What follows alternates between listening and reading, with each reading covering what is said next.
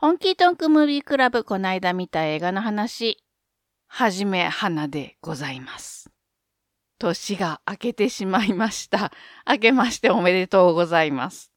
まあ、なんとか昨年中にもう一本出したかったんですけれども、どうにも手が回らなくて年を越してしまいました。今年もよろしくお願いいたします。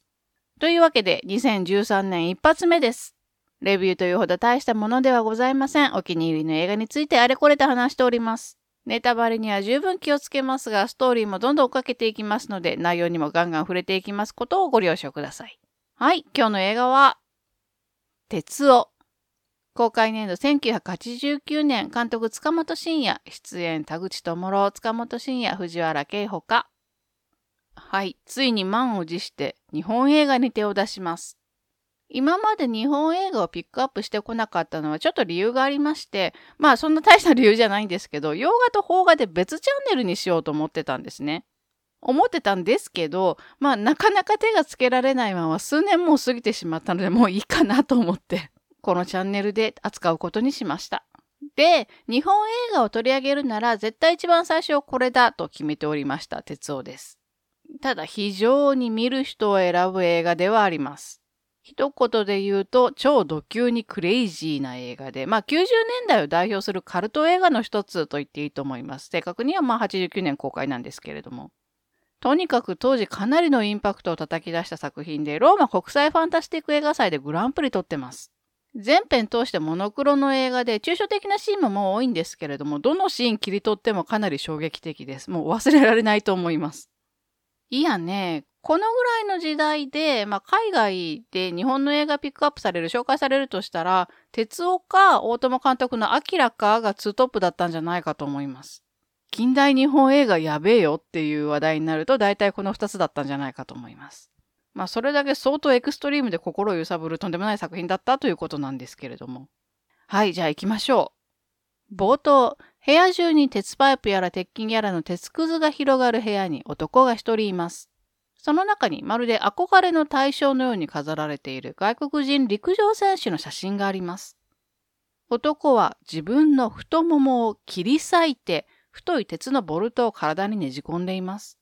どうやら体のパーツを金属と取り替えることで強さやまあ速さもかなを得られると考えているらしいなというのは伝わるんですけれども、まあ人ですからね、切り裂いた場所は腐敗して宇治が湧いてきます。たまらず外に飛び出したところに車が突っ込んできます。と、ここからがようやく本編です。主人公の田口智郎、朝起きたら顔に何かできています。よく見るとニキビのようなんですけど、どう見ても金属の破片なんですね。え、なんじゃこりゃと潰してみました。まあ、ニキビのようにブシュッと潰れて血が吹き出します。え、なになにって思ってるうちに、その日を皮切りに、徐々に体が金属へと変貌していきます。終盤になっていくにつれて、もうただの鉄の塊のようになっていきます。一番アイコニックなのは、やっぱり、まあ、鉄化が進んだところの、あの、局部。あの、主人公の局部がですね、電動ドリルになってるっていうね。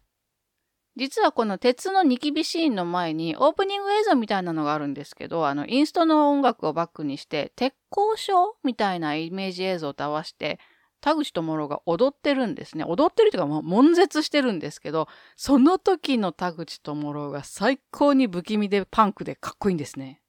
この人、今でこそバイプレイヤーズの一人だし、なんかプロジェクトの X でナレーションとかもやってて、すごく物静かな俳優さんっていうイメージかもしれませんけど、当時かなり過激な人だったみたいです。もともとバチカブリっていうパンクバンドのボーカルさんなんですけれども、まあこれネットで調べたらだいぶ出てくると思うんですけど、めちゃくちゃよ、ほんと。まあちょっとはじめ花の口からは言えないことがいっぱいあるので、自分で調べてみてください。ただ俳優として強烈に注目され始めたのはこの鉄夫からみたいですね。で、この鉄夫という映画、元ネタがあります。それが塚本監督自身が86年に撮った普通サイズの怪人という20分ぐらいの短編です。このショートフィルムがもうそのものズバリ鉄夫をギューってしたような作品です。まあ、鉄夫に比べてかなり BL 色が強い作品ではあるんですけれどもね。で、この映画、カテゴリーとしては、よく言われるのがサイバーパンク、それからバイオパンクとか言われることもありますね。あと前にエグジステンスの回でちょっとだけ触れたことありますけど、ボディホラーって言われることもあります。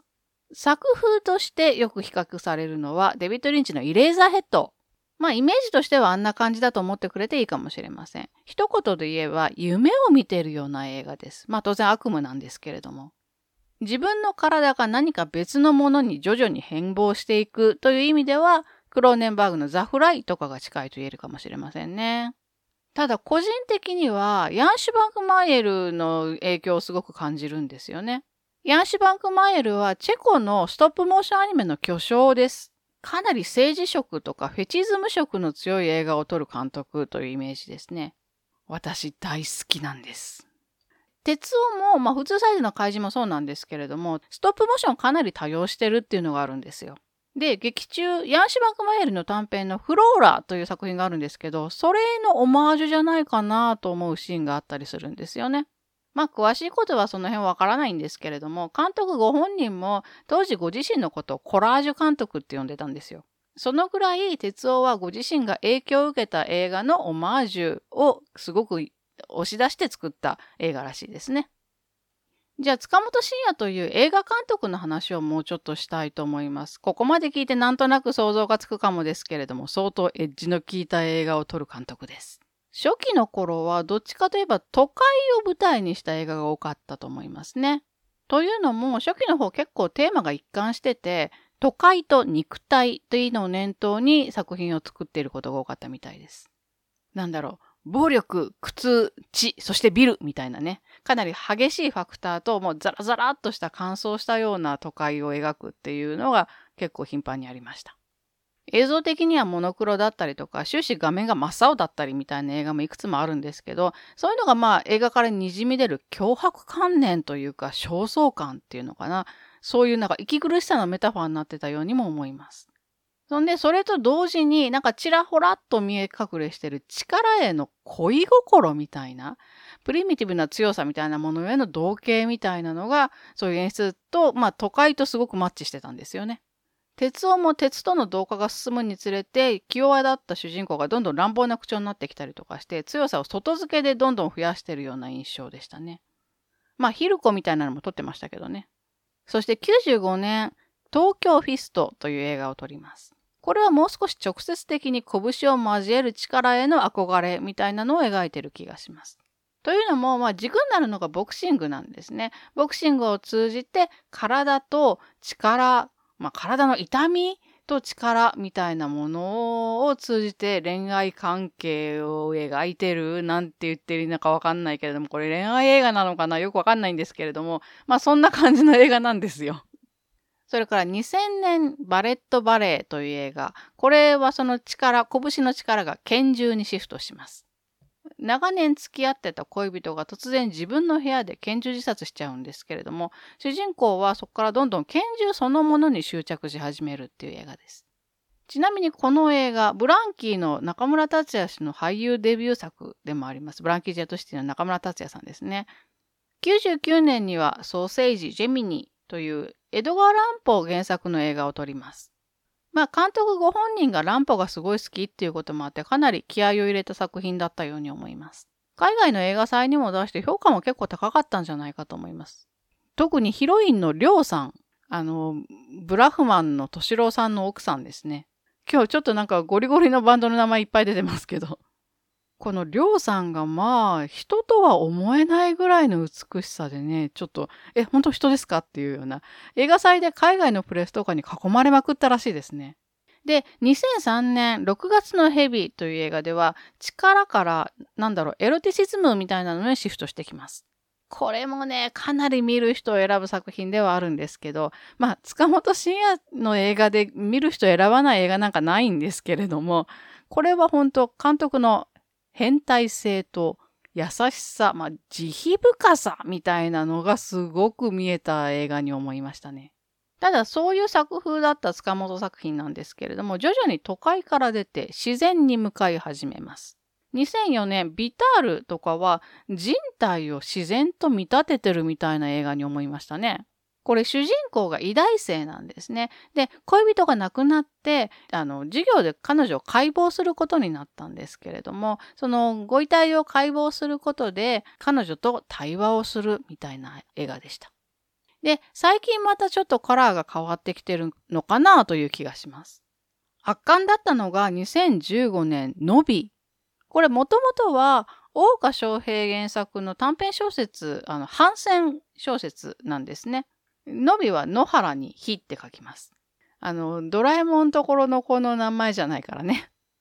敗戦色濃厚な頃の第二次世界大戦下のお話です。もう食料もなくなっちゃって戦う気力もなくなってるみたいな日本兵たちがフィリピン戦地でまあ行き場なくしてあちこち行軍してるんですね。もう行軍っていうかもうさまよってるだけみたいな状態なんですよ。そんな中で主人公戦地で結核を患ってしまってそれでもうどこの隊からも邪険に追われるんですね。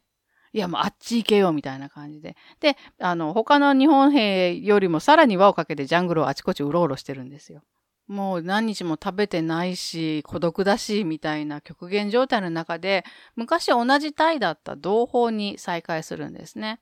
なんか食べたみたいな話になった時に、その同胞が、猿を食べたって言うんですけど、本当にそれ、猿だったみたいな。ジャングルの中で猿とか見たことないんだけど、あの、一緒にいた人ってどこに行ったの？みたいなね。で、その同胞の言葉にまあ戦慄しつつも、自分もまあ飢餓と戦ってるわけですから、いつそっち側に行っちゃうんじゃないか。その彼の言う猿を自分もいつか食べるんじゃないかという怖さ。ね。これがね、ものすごい綺麗なロケーションなんですよ。もう空の色とかジャングルの緑とかが本当に凄まじく綺麗いんです。だからこそ、主人公の置かれてる地獄みたいなのが、ブワーって浮き上がって見える。こののびという映画、とにかく予算がなかったみたいで、クラウドファンディングで制作費集めたりしながら自主制作で撮られたそうです。だからカメラもね、多分映画向きじゃないカメラなんじゃないかなっていう映像のクオリティなんですけど、それが逆に生々しい、こう、壮絶さみたいなのを作り出してたりします。何これドキュメンタリー見てる？みたいなね。いやもうほんとこれね、塚本慎也監督じゃないと撮れない作品だったんじゃないかと思います。あの、初期の方のエクストリームな作風とはある種真逆なんですよ。とんでもなく受動的というか。初期がどうなら伸びは間違いなく正なんですけど、それがもうほんと自分ではどうにもならない壮大な自然の中でもすごいジタバタしてるんだけど、もうほんと無理っていう残酷な現状みたいなのがすごい滲み出てる。ただこののみという映画は市川崑監督が1959年とかだったかな一度映画化してるんですね。だけど、まあ、この市川コンバージョンのリメイクというわけではなくて、あの、塚本監督の伸びはあくまでも塚本監督の解釈の伸びです。なので、市川崑監督があえて避けた表現も塚本監督はやります。はい。もし機会があれば、まあ見比べてみてください。まあどっちも地獄の映画ではありますので、あの、心が元気な時に見てみてください。あの、塚本監督、とにかく海外ファンがものすごい多い映画監督です。同業の方にもとにかくファンが多くて、有名なところではタランティーノとか、スコセッシとかね、あとデルトロ監督もそうだし、ジェームス・ワンとかもそうだったかな。あ、それからギャスパー・ノエ。ギャスパー・ノエは塚本監督と30年来みたいな友達らしくてリスペクトし合ってる感じです。2019年クライマックスという映画のプロモーションで来日されたみたいですけど、その時対談してたんじゃなかったかな？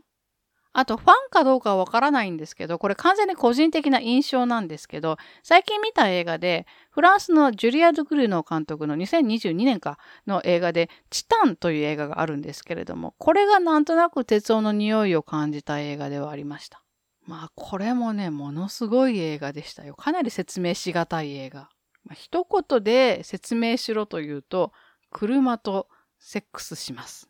いやもうほんとどうなってんのっていう設定を力技で押し切ってるというか、あの、もう、もう見てもらうしかないっていう感じの映画でした。はい。